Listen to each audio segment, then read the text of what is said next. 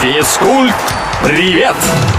Физкульт, привет, с вами Илья Андреев. В этом выпуске рейтинг сборных от FIFA, матч всех звезд НБА и самая длинная хоккейная встреча в истории. Подробности далее.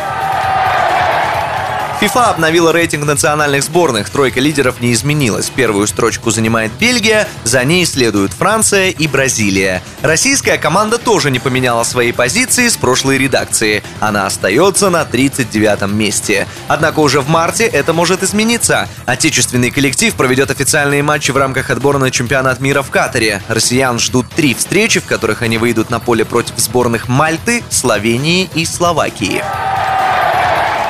Руководство Национальной баскетбольной ассоциации официально анонсировало матч всех звезд. Его проведение было под вопросом из-за пандемии коронавируса. Обычно НБА устраивала целый звездный уикенд, но из-за ковида все конкурсы мастерства и главная встреча лучших игроков пройдут в один день и без зрителей. Мероприятие состоится 7 марта и будет транслироваться в сети. Спортсмены из канадской провинции Альберта установили абсолютный мировой рекорд по беспрерывной игре в хоккей. На открытой ледовой площадке 40 хоккеистов-любителей, сменяя друг друга, проводили встречу в течение 252 часов. Это 10 с половиной суток. Суммарно за это время игроки забросили более 5000 шайб, а еще собрали на благотворительность почти 2 миллиона канадских долларов или 100 с лишним миллионов рублей. На этом на сегодня все. Услышимся на правильном онлайн.